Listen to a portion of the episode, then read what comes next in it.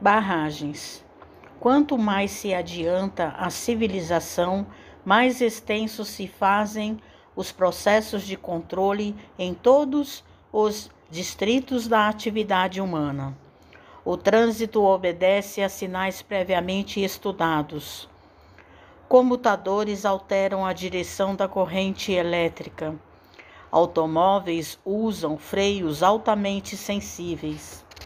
Locomotivas correm sobre linhas condicionadas. Simples engenhos de utilidade doméstica funcionam guardados por implementos protetores. Em toda parte surgem sistemas de cautela e defesa, evitando perturbações e desastres.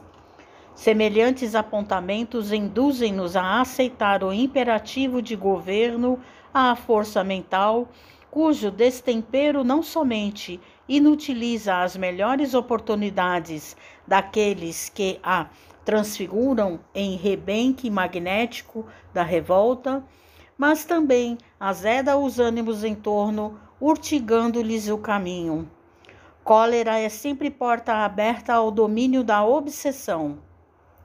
Consultemos as penitenciárias onde jazem, segregados, milhões de companheiros que lhe caíram sobre as marteladas destruidoras. Entrevistemos os suicidas, degradados em regiões de arrependimento e regeneração além-túmulo.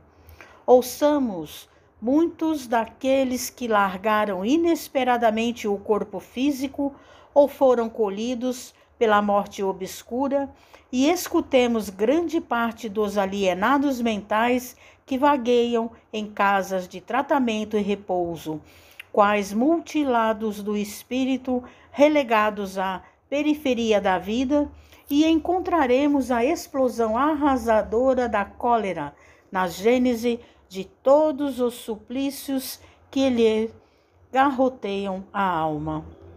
Considerando tudo isso, e toda vez que a irritação nos acene de longe, ofereçamos de pronto a iluminação dos pensamentos de agressividade e revide, violência e desespero, um anteparo silencioso com a barragem da prece. Emmanuel. Mensagem do livro Ideal Espírita, psicografia de Francisco Cândido Xavier.